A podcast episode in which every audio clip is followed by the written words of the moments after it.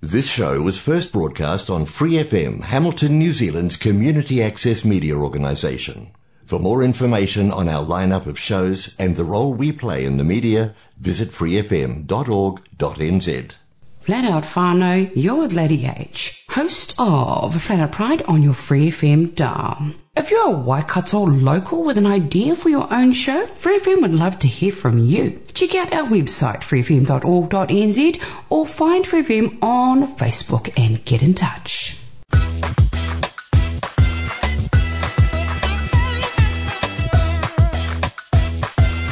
Hola a todos, bienvenidos a nuestro nuevo programa de Quiénes Somos.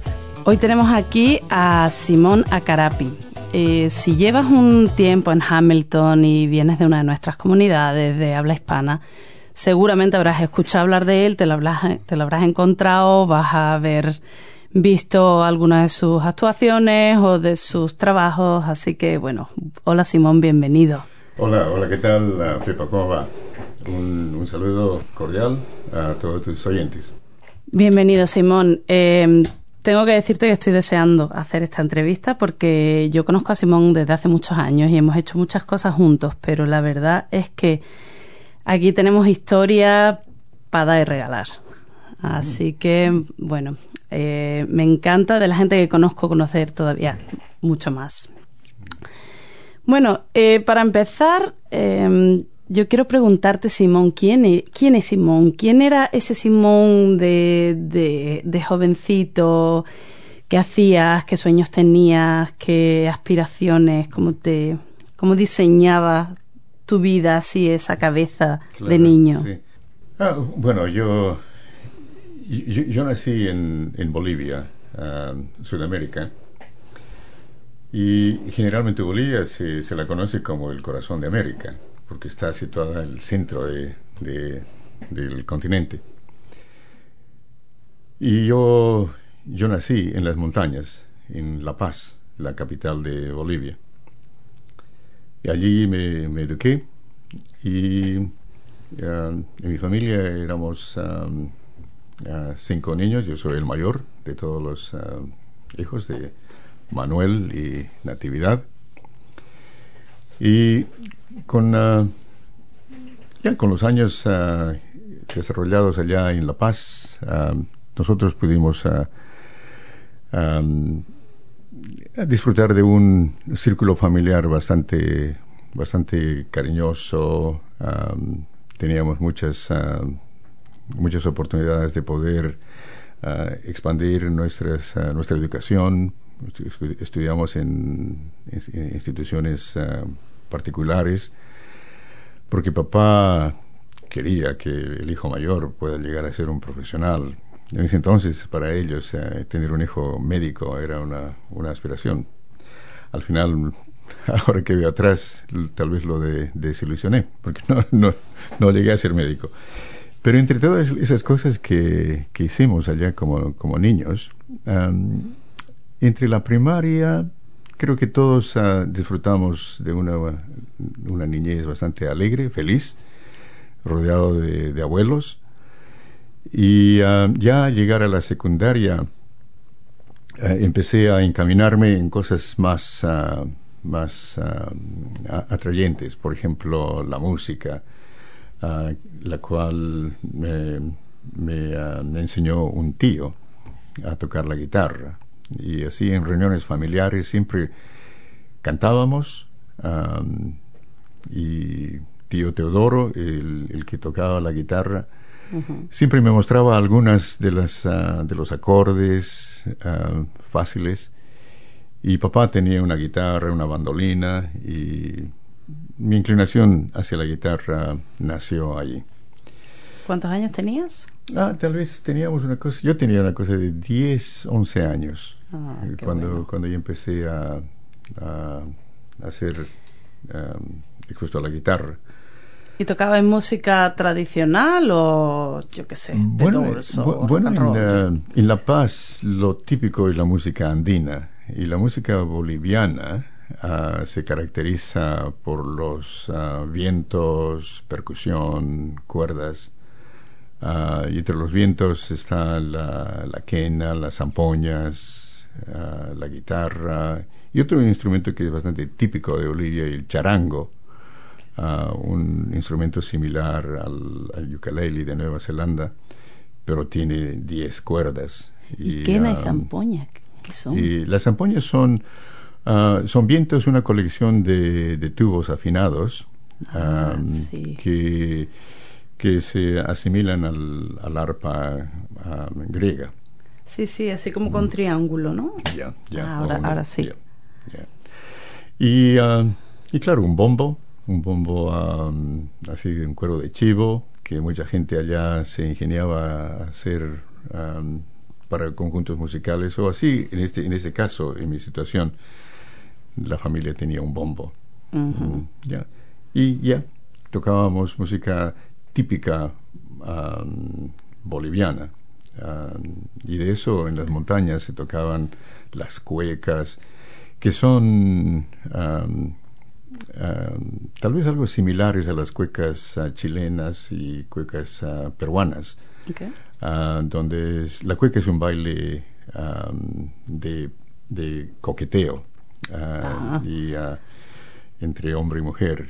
Y, um, y luego los guaños. ¿ya?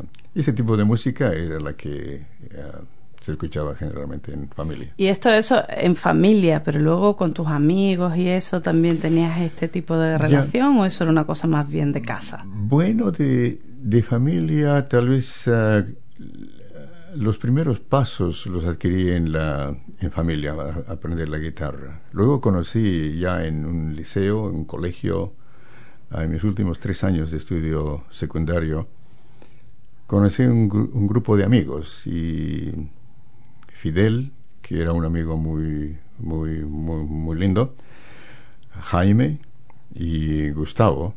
Y los cuatro empezamos a reunirnos y Fidel me enseñó a tocar um, zambas argentinas en guitarra organizamos un grupo y Jaime tocaba el bombo y tres ah. guitarras con un bombo. Y con ese grupo, así como estudiantes, ah, nos especializamos en, música um, argentina, con los cuales dábamos, serenatas. Ah. y allá, como tú sabes, en, los cumpleaños nos invitaban a medianoche a dar una serenata y si no, era una amiga, a la esposa de un amigo, de un, de un conocido. Y de ahí fuimos a radio y luego a televisión. Ah, tocamos en, un ambiente muy muy lindo. El grupo. En, televisión fuiste a un programa o tenías o tenías una cosa regular? Uh, invitados a diferentes programas musicales en televisión. Wow. Ya, ya. El grupo se llamaba Los Quiaqueños. Teníamos ponchos guindos y corbatones negros. E-, era, era, algo, era algo lindo. Para, para un muchacho de mi edad, ah, tenía que decidir entre la música o los estudios. Y, tenía que darme tiempo para, para hacer los estudios, porque a, mi familia ah, lo de la música no le atraía mucho. Decía, mira, tú tú me suena. tienes que llegar a ser un profesional, pero con la música no vas a llegar a ningún lugar. Ajá, sí, me ah, suena, pues como casi todo lo que tiene que ver con el arte. Claro. Muy bonito, pero la familia como que... Mm, ¿Y esto qué, qué, va a pasar contigo? Exacto. Exacto. Pero mira, todavía está ahí la música en tu vida de alguna manera u otra. Es una cosa que no se puede uno desempolvar tan fácil. Claro, claro, ya. ya. Y, y, mira, ah, después de organizar este grupo, ah, antes de graduarnos del colegio secundario, eh, antes de terminar el bachillerato, como se llama ya, tocábamos en, en peñas, que son lugares como restaurantes con, con grupos musicales en vivo, y viajamos por Bolivia viajamos por Bolivia y luego ah, ya al graduarnos, cuando ya habíamos afinado bien nuestras voces y los instrumentos, llegamos a ser bien conocidos, nos ofrecieron una gira por Latinoamérica. Y es en, serio? y, en ese entonces es en el que yo, bueno, con la conversación con mis padres, tenía que decidir si iba en la gira, hacía eso o, o los estudios. ¿Y qué pasó? Uh, abandoné el grupo y, mis oh. amigos no, no me perdonaron. no me perdonaron por eso porque tuve que salir. Uh, salí de La Paz para poder um, salir de este grupo que con el que vivía cada día. Me fui a Santa Cruz, al trópico de Bolivia. Wow. Mm, mm. ¿Y qué piensas hoy día de aquella decisión? Bueno, mira, uh, es cierto, para hacer música uno tiene que estar dedicado. Y uh, tocando música que, que, que, ya otros escribieron, que ya otros uh, compusieron, no te trae mucho, mucho éxito. Uh, y tienes que empezar a hacer tus propias composiciones y darle un, un tono uh, que identifique al grupo. Cosas que teníamos. Uh, yo escribí un par de canciones que llegaron a ser muy muy populares en nuestro grupo, pero, pero ahora que, por ejemplo, cuando visité Bolivia, después de haber vivido en Nueva Zelanda algunos años, fui a visitar a mis amigos, nos reunimos, me perdonaron, tocamos la guitarra otra vez, cantamos, y en esas guitarreadas que nosotros le llamamos guitarreadas, empezando así a las 5 de la tarde y terminando a las 6 de la mañana, ya, volví a revivir lo que tal vez había dejado uh, cuando salí de La Paz.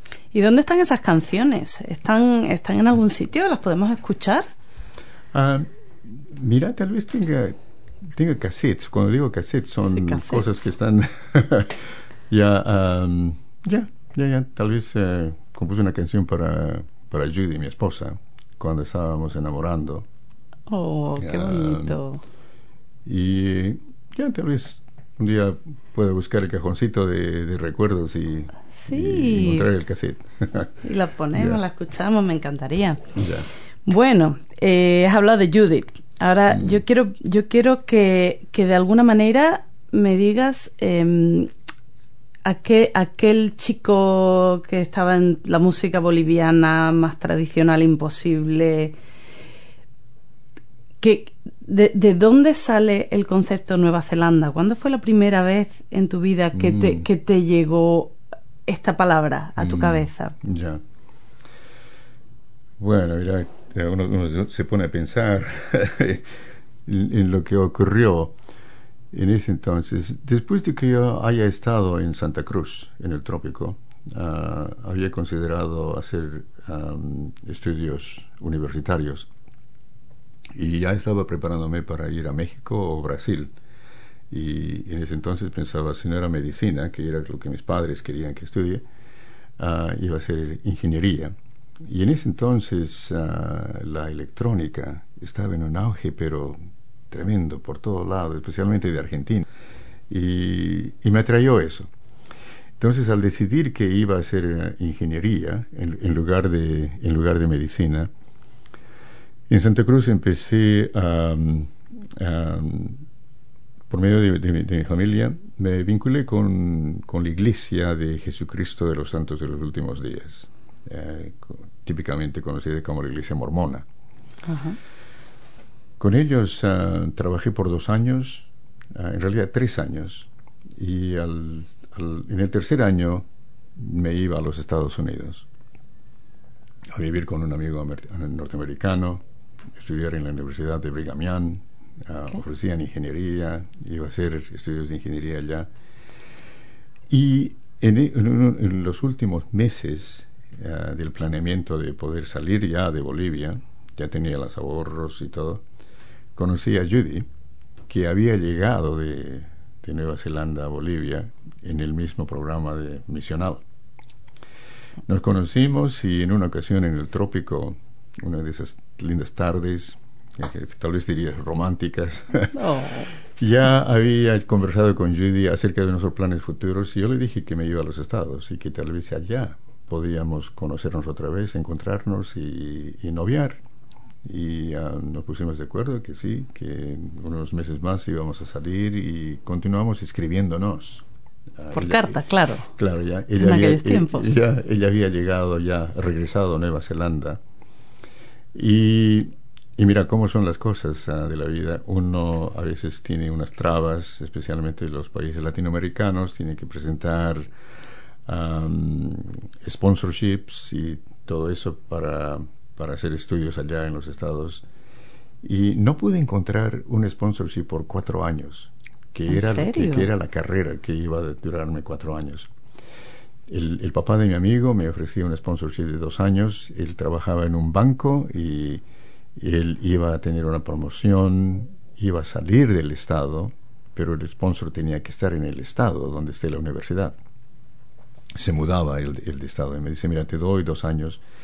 Y escribimos a todos los um, vecinos de mi amigo. ¿Pero de qué se trataba el sponsorship? O sea, es como, como eh, un aval. Es una garantía um, para el estudiante extranjero um, para poder para poder asesorar al, al, al, estudiante en caso de que el estudiante tenga dificultades de salud o incluso económicas. Uh, entonces, alguien que se pueda encargar de poder respaldar uh, ese tipo de Uh, sí, bueno, que no lo ponen fácil. Ya, exacto. Pero mira, después Judy me dice, uh, después de, haber, de habernos escrito una cosa de nueve años, me dice, ¿por qué no? No, nueve meses, oh. nueve meses. me dice, mira, ¿por qué no te vienes a Nueva Zelanda? Hagamos la prueba de, de Nueva Zelanda.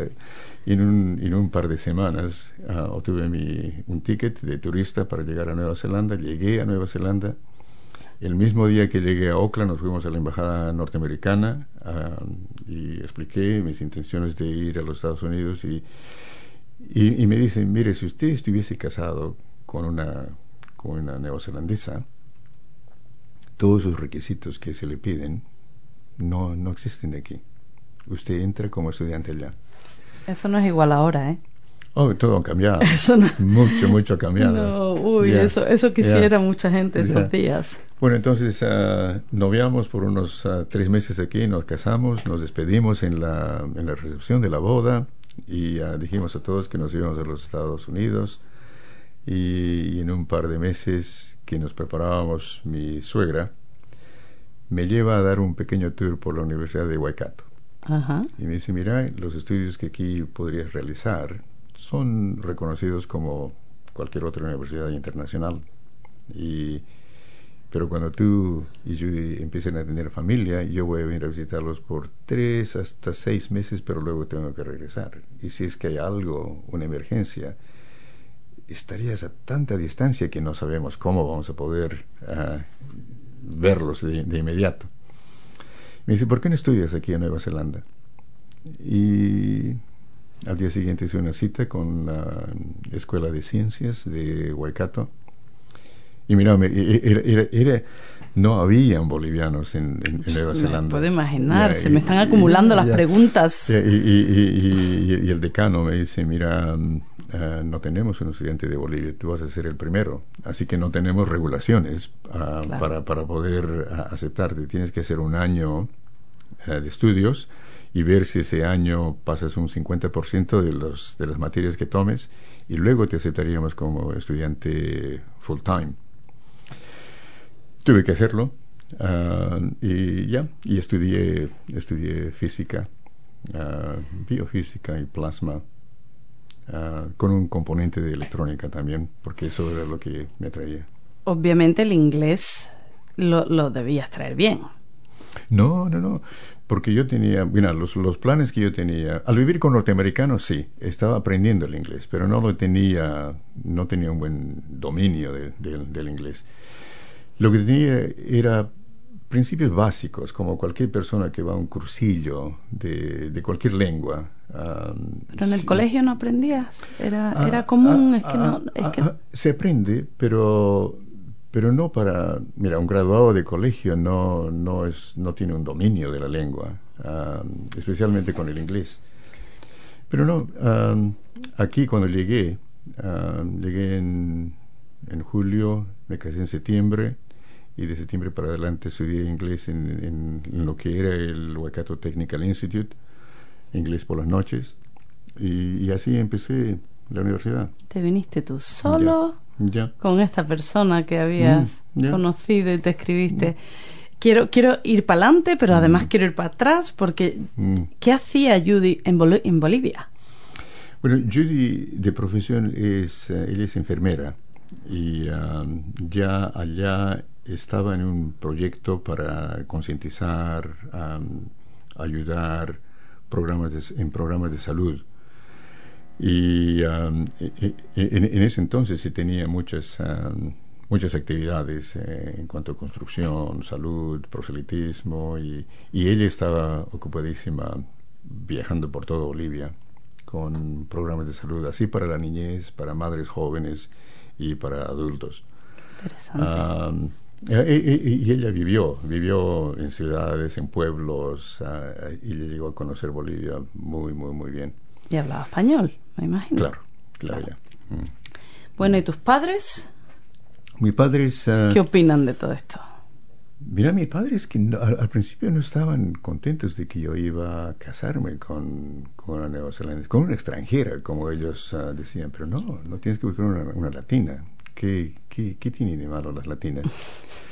Y, um, y ya, desde ya ellos ya tenían un plan de eh, entre familias eh, ya, había una muchacha a la que ellos le habían perfilado para que yo pudiera por lo ah. menos eh, casarme y, o regresar después de mis estudios y, y, me comentaron, mira, esto es lo que queremos para ti. Pero por ese otro lado, el, rumbo que estás tomando para nosotros es un poco desconocido, no sabemos y no, y no podemos simplemente alentarte en todo esto, pero creo que como buenos padres, mi te, te apoyamos es la decisión que tú estás tomando, esta muchacha tiene que ser buena. Mira que Judy no conoció a mis padres. ¿Nunca los conoció? No, no. Salió de, de, Bolivia, íbamos a casarnos, como dije, en los Estados Unidos primero, y luego tal vez retornar a Bolivia.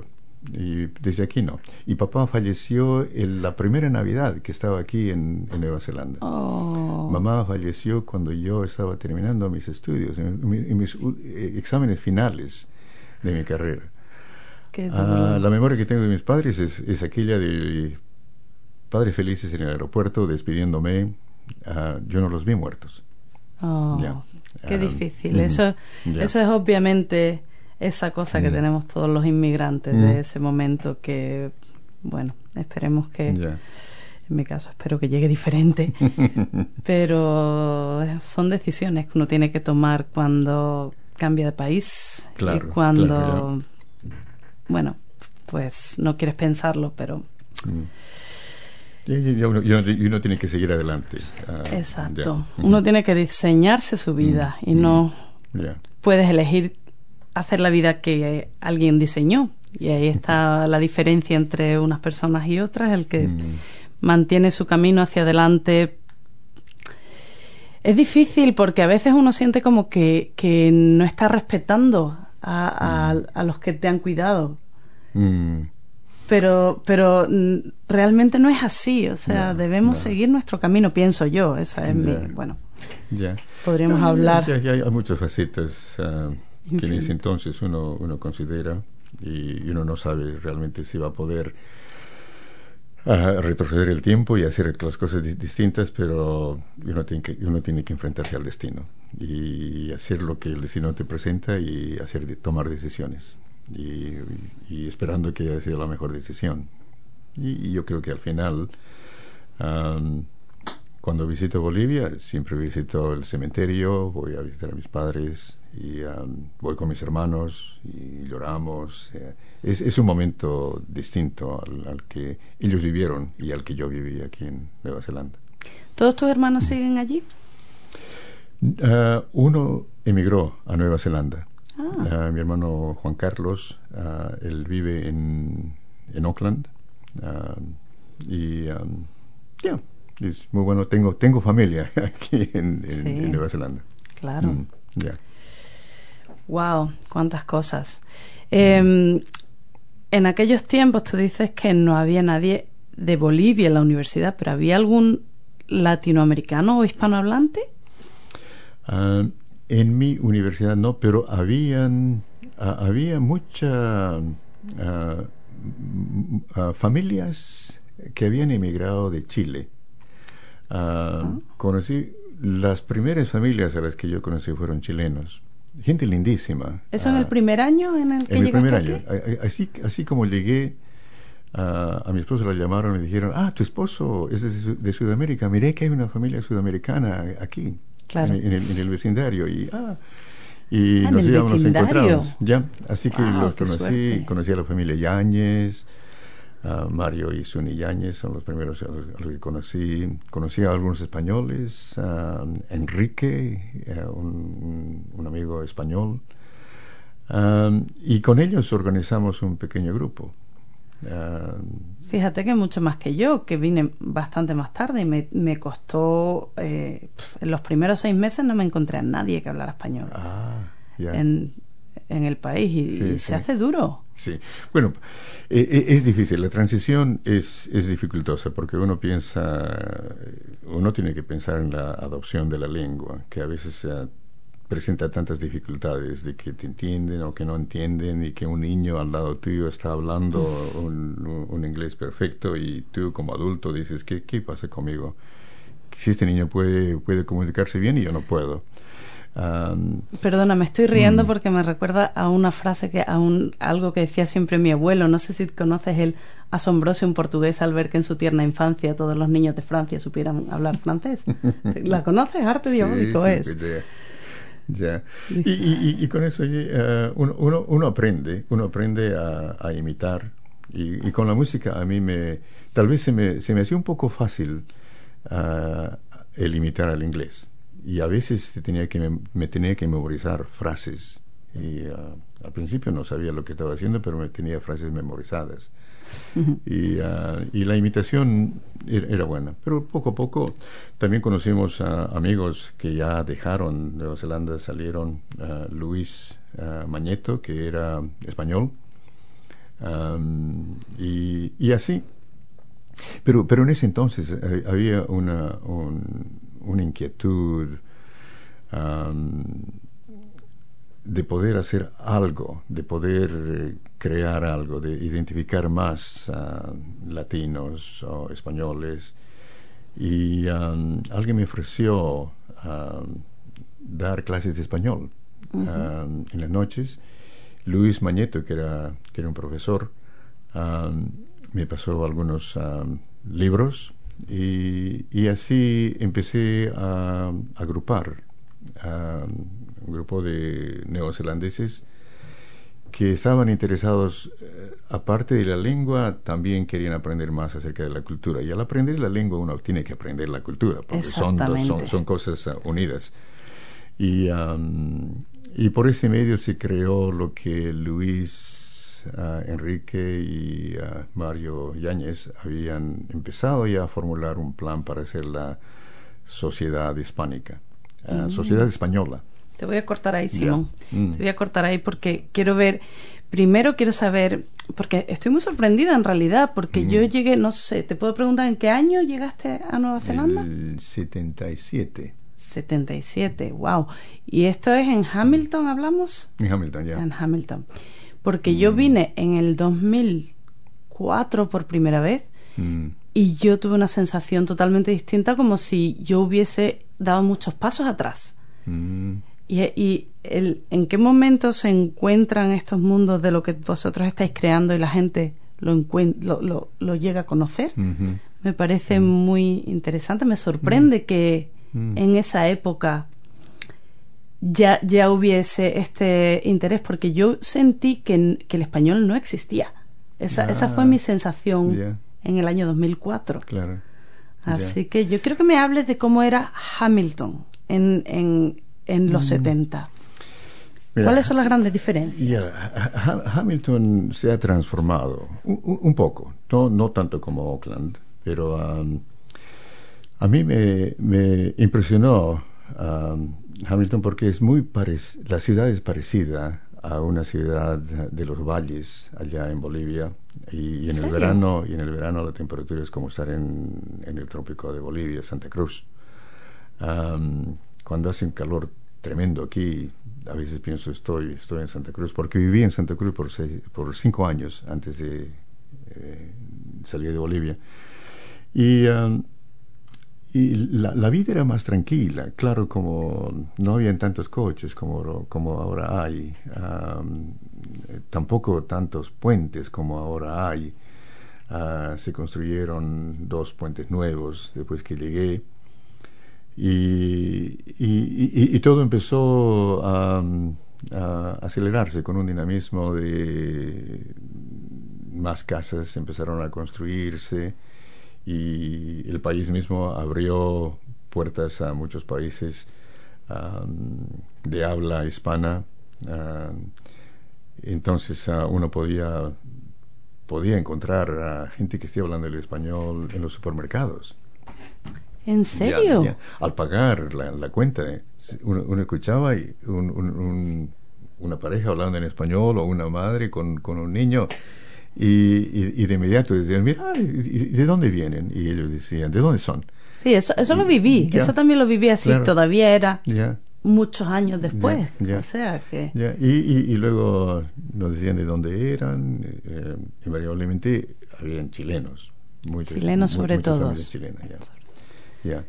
Y, y con eso organizamos otra vez aquí un, con un venezolano, Esteban Morales, eh, Enrique Campaña, Sergio, otro chileno, y organizamos un grupo musical. Y, así empezamos a hacer fiestas. ¿Grupo musical de qué estilo? Ah, eh, hacíamos ah, cumbia, salsa, así música bailable, música bailable ya. Muy bien. Sergio tenía una voz linda y, a Sergio lo acompañábamos.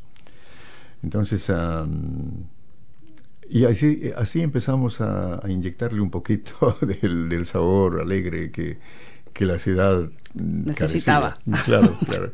Porque a las 5 de la tarde todo se cerraba aquí. Simón, yo creo que es el momento de que hablemos de la canción.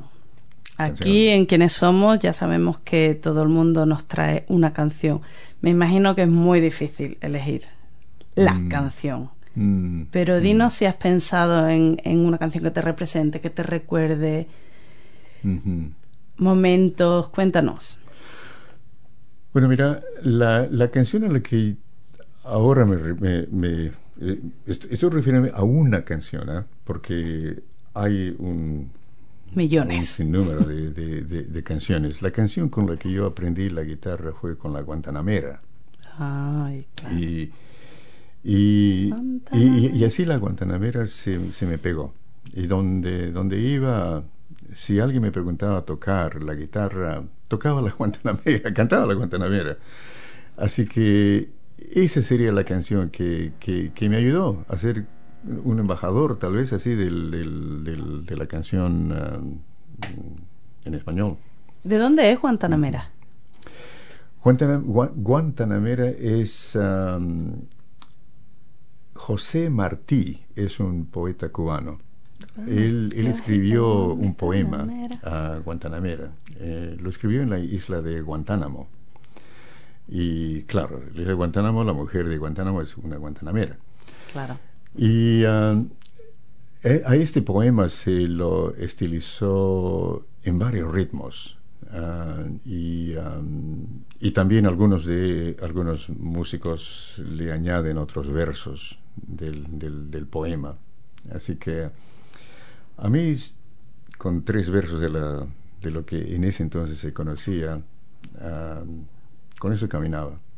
Pero la Guantanamera tiene esa, esa raíz. Ya, es, es, un, es un poema cubano. Vamos a escucharla. Mm. Guantanamera.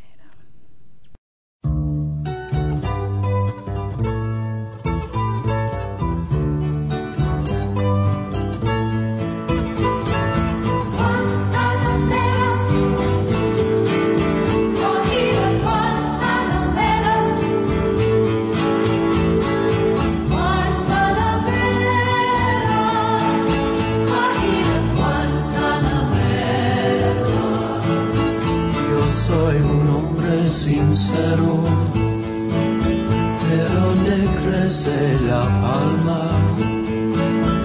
Yo soy un hombre sincero, de donde crece la palma.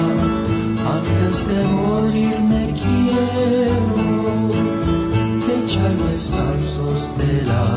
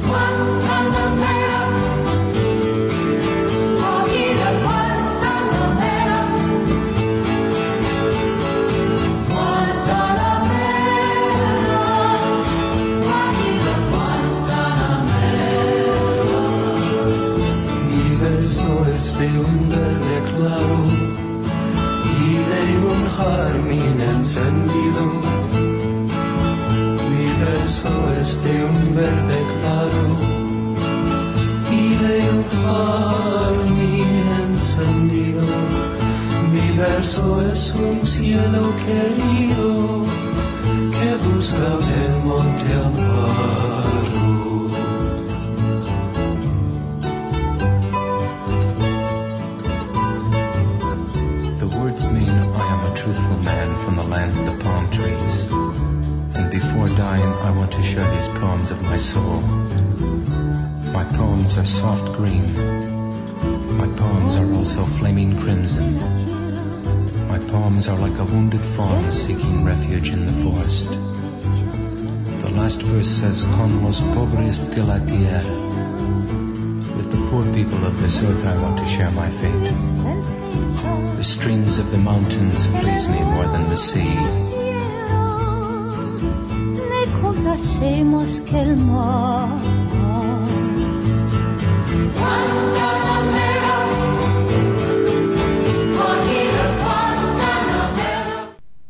Guantanamera.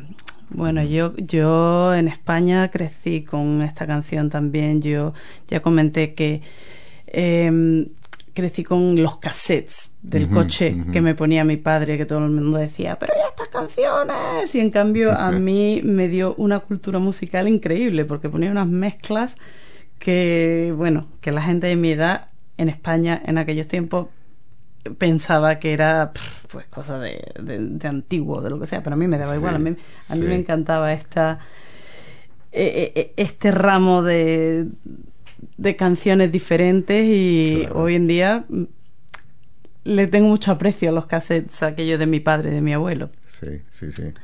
Bueno, yo tengo muchísimo interés. A mí hay algo que me que, que, que, me, me, me apetece como estudiar eh, sociología por el tema de la diferencia entre esa persona realmente tradicional, porque mm. tú está clarísimo, o sea, si te conocemos siempre has estado fomentando la cultura, la historia, la música, las artes, mm. pero a la vez eres una persona muy académica y muy, mm. y, muy de los estudios y muy de, esa otra parte. y yo me pregunto si tú no, no hubieses venido de la familia de la que venías, hubieses crecido en otro ambiente donde no te hubiesen inculcado, ¿hacia dónde se habría ido Simón? ¿Qué opinas? Mm. Bueno, mira, eh, uno, uno, uno a veces eh, sueña qué hubiese sido si, si hubiese nacido en otro país, con otros padres. Y, me es difícil tal vez realizar una trayectoria de niñez hasta adulto, que es lo que hubiera sido. Pero lo que puedo visualizar tal vez son algunos puntos importantes. Tal vez me hubiese educado porque uno siempre aspira a una buena educación. Y hubiese buscado una educación. Claro que en otros países uno no puede, depende si estuviese en un país donde la educación era accesible, hubiese sido distinto. Pero, ah, pero esa es una consideración por la que estoy tan agradecido de, de haber sido expuesto a un campo educativo. Otro, en cuanto a ser una familia, siempre pienso que si, si no era Judy, ¿quién hubiera sido? La, la, pareja con la que hubiese, hecho una familia. Pero mira, estamos hablando de haber nacido en otro país. Claro. Este, en otro, eh, Muy complicado. En, otro lado, ya. Pero ya yo creo que uno ah, gravita y, hace las cosas innatas que, que rigen el pensamiento, emociones, sentimientos. Y yo creo que con eso yo hubiese tratado de establecer algo que he hecho aquí en Nueva Zelanda. Porque para mí Nueva Zelanda era un país desconocido. Yo no sabía de Nueva Zelanda. y uno está, está ahí, tiene, tiene que hacer funcionar las cosas. Claro, porque, porque mm. de ahí, mm. tú viniste solo, pero tú Mm. creaste una familia y ahora tú Mm. tienes una familia y yo quiero que me cuentes de la familia que tú tenías atrás en casa a la familia que tú tienes aquí en adelante. Mm. ¿Qué cosas se asemejan y qué cosas han cambiado radicalmente? Porque claro, ya estás Mm. tú y ya está Judy, que es una señora de aquí, que ella trae un pasado también diferente. Sí, sí. Los contrastes son mucho más así el anglosajón de mi esposa y, y- y la, y la vida latina. Ah, son, son, son, son, son, Muy con- son diferentes. contrastes muy diferentes. Allá nuestras casas tienen un patio en el que am, papá y mamá los fines de semana te- ellos tenían un negocio ah, donde se vendía carne vacuna, pollo, y espe- especialmente en cuanto a la carne vacuna, ellos traían lo que no se había vendido los domingos. Y teníamos barbaco- barbacoas, asados, como lo llamamos, parrilladas, ah, y siempre teníamos amigos, familiares ah, en casa, To- todo, todos bastante ah, felices. E- e- ese tipo de dinámica social extrañaba cuando vine aquí a Nueva Zelanda. La gente era un poco más reservada. Am, yo que siempre ah, am, al conocer a, a- una persona nueva los abrazaba, les quería dar un beso, pero ellos me frenaban. Am, y cosas así que poco a poco empecé a, a- a Necesitar. sentar eh, es- esta concienciación de decir estoy en otro país, no estoy en mi país y tengo que hacer algo como en Roma se hace lo que los romanos hacen. Entonces, ah, ya, pero, entre, pero, pero entre esos contrastes ah, de poder hacer ah, paseos, por ejemplo, casi todos los días nos- nosotros de colegio, de pasea, paseábamos por el Prado, donde todos los jóvenes, se re- era un desfile de jóvenes. Am, los horarios de trabajo, los horarios de, de comidas, todo, era di- distinto. Todo era distinto. ¿Qué horario teníais en- de comida en, en Bolivia? ¿Es como España? De... Bueno, el, el- el- el- el almuerzo a mediodía con un, con un descanso de dos horas. Ah, ¿Almuerzo y- grande o un- almuerzo un, almuerzo pequeño? grande, ya. Y luego la cena más o menos ocho, tipo nueve de la noche. Y, ah, y por supuesto ir, ir a descansar un poquito más tarde. y todo eso aquí, aquí no, no, eso, eso Muy no se permitía sí. ya. Y aquí los almuerzos, ah, cuando yo empecé a estudiar, tenía que llamarme lo que llaman un paquetito de sándwich. Sí. Y claro, uno tenía que acostumbrarse a eso. Bueno, eh, yo hablo y hablo y hablo y al final todavía no hemos entrado en, eh, en, en el grupo, en el, lo que hoy día es el Waikato hispano-latino, pero que ha pasado por una serie de fases y de las que, como ya comenté al principio, Simón fue el fundador o uno de los fundadores. El fundador. Quiero ya- que nos ya- cuentes. ya, mira, ¿cómo, cómo se inició esto? La, Luis Mañeto, Doris ah, Mañeto, la pareja española, y teníamos otro amigo, Héctor Barrea, que, am, que también era español. Con ellos iniciamos, am, como yo tocaba la guitarra, ellos dijeron, mira, tienes que tocar algo español, porque no tocaba música española. Entonces ah, empezamos a hacer prácticas del palmeo y, y dijimos, ¿por qué no hacemos una comida? Empezamos a hacer una comida, invitamos, ellos invitaron a los amigos que conocían, yo a los que conocía, y de pronto nos vimos con un grupo en el que todos estábamos hablando español. Y aunque algunas de las parejas ya habían, ah, se habían casado con un, con un, eh, neozelandés o un australiano, ah, teníamos una, una, una pareja ah, con un holandés y, y entre ellos se decidió seguir haciendo ese tipo de reuniones, pero decidimos formalizarlo. Ah, y entre todos ellos se tenía que decidir eh, quién iba a llevar la batuta. Y, y, y todo decía, mira, Simón, tú estás en la universidad, también como estaba enseñando ya, dando clases así en las noches de español, me decía, tú conoces ya a muchos kiwis, ¿por qué no los uh, invitamos a ellos y hacemos el grupo un poquito más grande? Porque necesitamos el apoyo de, de la gente que vive aquí. Lo cual fue una buena, buena sugerencia porque um, uh, los neozelandeses una vez cometidos en algo, lo hacen pero Son serios, sin fallo. claro. Ya, ya. Lo, lo, y, y, lo hacen bien. Sí. Entonces, um, con ellos decidimos uh, organizar um, el grupo y luego, cuando más, más latinos empezaron a llegar, argentinos, mexicanos, uh, me, me, me, acuerdo de, um, del amigo Huerta,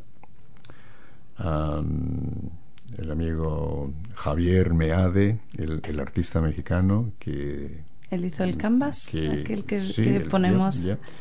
Trabajaba en, En en, Wintec y, um, y ya con, con gente así que y, y era gente tan tan virtuosa que sabían hacer algo y lo hacían lo hacían bien. Y entre todos nosotros no había una mayoría de, de ser de, de bolivianos era el único. Luego descubrí una pareja neozelandesa que de padres neozelandeses habían nacido en Bolivia y regresaron aquí a, a Nueva Zelanda. Pero ellos er- eran, los veías ellos y eran europeos. Am, y luego, como te digo, con los chilenos, am, ya teníamos un grupo con el que podíamos defendernos, podíamos hacer algo. Y esto era un grupo, estamos hablando de un grupo de gente que se reunía y quedaba, o Mm. un grupo con, con papeleo inscrito eh, en algún sitio. No, no, no. no, e- e- Era Era un grupo de amigos, a- básicamente. Algo espontáneo. ya, un grupo espontáneo con, el, con los que gravitábamos a los fines de semana. Decíamos, ah, hacemos una, una barbacoa cada mes, porque aquí una vez, eh, el ritmo de vida que es un poco distinto, ¿viste? Y, y- y hacemos las cositas que tenemos que hacer y la gente siempre ocupada con, porque aquí los sábados, por ejemplo, ya los niños ya te tienen ocupado con las actividades deportivas De- o ya. Claro. Y lo que es un poco distinto a lo que, a lo que yo estaba acostumbrado. Aquí los sábados y domingos yo los tenía libre, podía hacer cualquier cosa. Claro. Ah, y aquí no era lo mismo. Entonces, ah, ¿Tú por aquel entonces tenías hijos ya o...? sí, ya, ya, ya había empezado, ya cuando sí, te- teníamos tal vez una cosa de ya tres hijos, habíamos empezado. Oh, ya, nada más. ya, ya. Ten- ten- ten- tenemos- hicimos cinco. Tengo cinco bellos, bellos hijos. Y, y bueno, mira, para cortar la historia, de, después de este pequeño grupo, am, ya Alfredo Huerta y todos los ah, amigos que habían llegado a la, ciudad, ellos decían, tenemos que hacer algo diferente, a- a- algo distinto. Y se me, se me ocurrió hacer un, un grupo ya formalizado, porque queríamos acceder a fondos, queríamos Claro. acceder a esta radio, por ejemplo, que veníamos y decían, pero ustedes, ¿qué, representan? Un programa así para gente que hable la, la- la lengua española y para hacer entrevistas a gente que había llegado, hablar de música, hablar de deportes, hablar de cosas la- latinas. Un poco como quienes somos, ¿no? Claro, claro, ya. Y, y con él empezamos a apoyarlo. A él no le faltaban de, de invitados para poder charlar.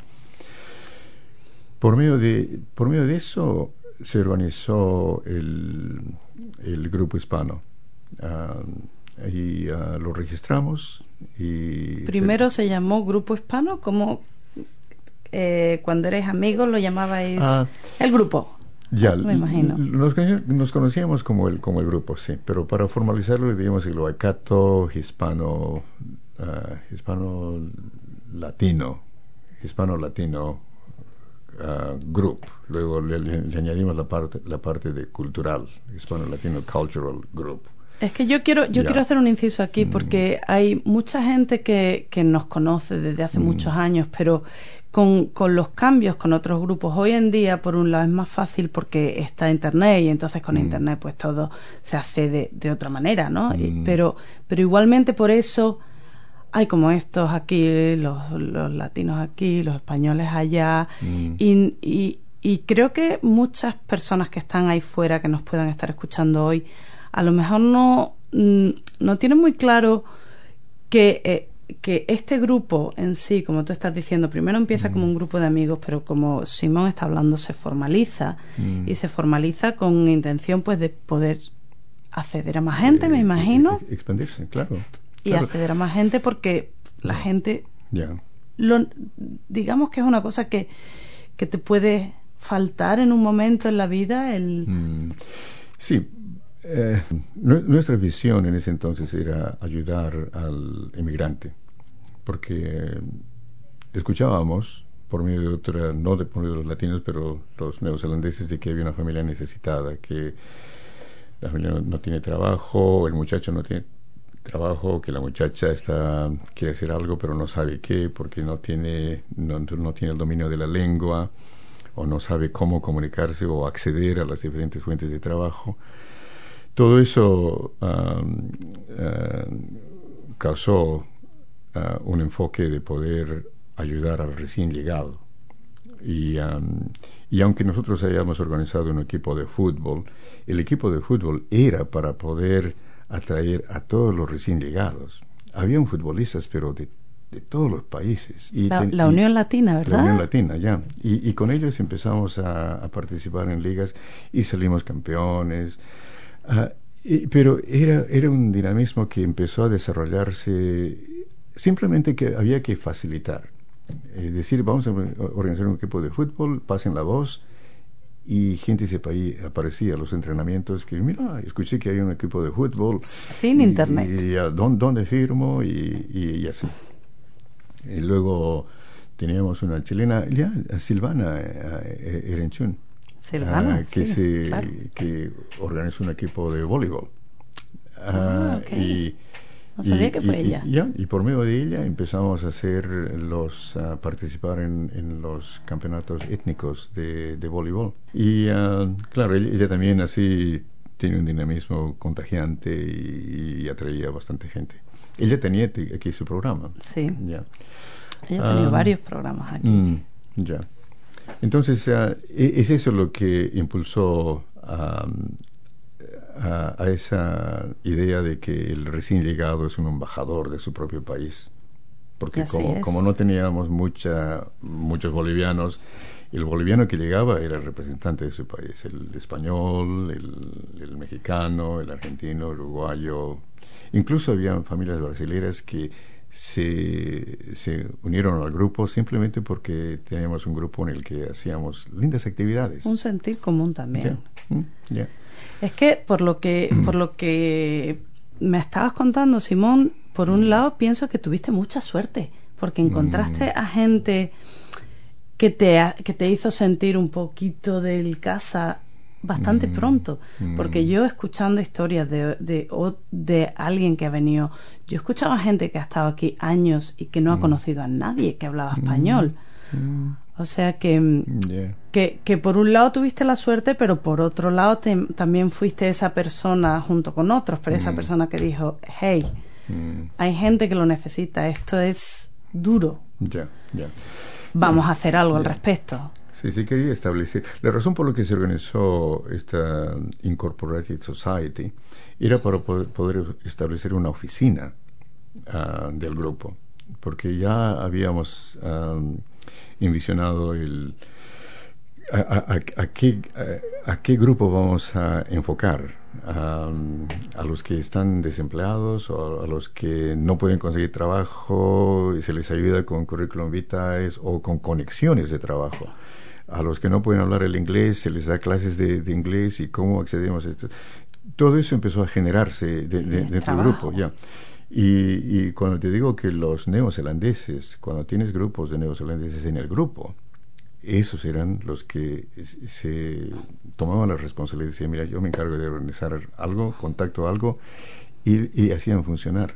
Es así como todo engranaba bien. Sí. Ah, Una buena mezcla, hacemos un buen equipo. Ya, Somos ya. diferentes, pero hacemos un buen equipo. Claro, ya, Sí. y, y- y- y por eso am, el, el grupo creció, pero el impulso que yo en ese entonces le daba, mira, el grupo había hecho tan, tan lindas actividades, nos contactamos con diferentes embajadas, creamos el Jardín Hispánico, eh, celebramos el Día de la Independencia con la Embajada Peruana, el, embajador del Perú se vino aquí a, Hamilton, a los jardines. Celebramos con ellos. el, el, embajador mexicano de, Wellington se vino aquí.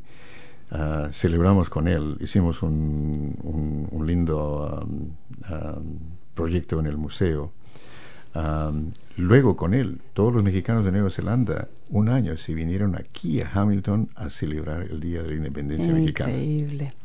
Me encantaría seguir hablando mm. contigo infinito, Simón. Quisiera hacerte mm. muchísimas preguntas más, pero la verdad es que se nos acaba el tiempo. Mm. Y no puedo dejar que te vayas sin preguntarte la frase de la abuela. Ah, la frase de la abuela. La frase de la abuela. Siempre queremos escuchar esa frase que, que tu familia va a decir. Claro, tenía que ser esa. Bueno, mira, ah, como te digo, mi familia estaba bien enfocada en, Como era el hermano mayor, a mí lo que me decían, me decían, dime con quién andas y te diré quién eres. Totalmente. Ya. Y, y, y, eso a, mí ahora mismo me, me, influye. Yo es lo mismo que les digo a mis niños. Y ellos te reconocen, ¿no? Ya, ya. Y, y, luego, entonces puedo gravitar al grupo que, que me ayuda. El positivismo que viene de gente linda, gravito a ese grupo. Ah, y si no, me voy a otro lado donde, voy a encontrar eso. Me parece buenísimo.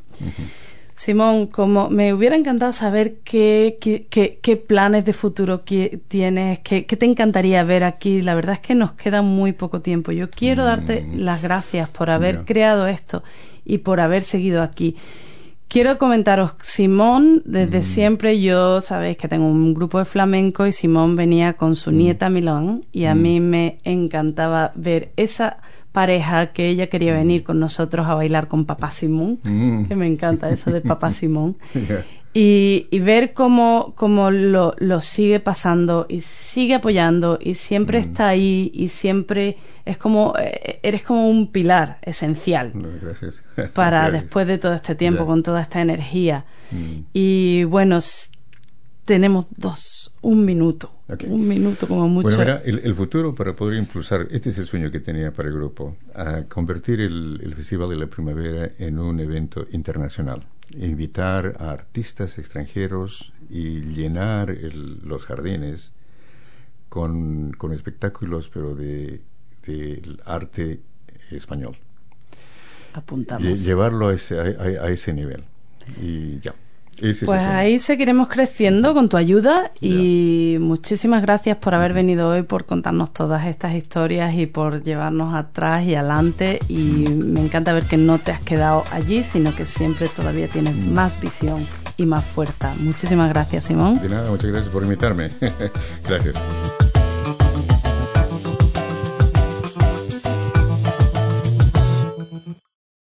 For more episodes, use the accessmedia.nz app for iOS and Android devices, or subscribe to this podcast via Spotify, iHeartRadio, or Apple Podcasts. This Free FM podcast was brought to you with support from New Zealand On Air.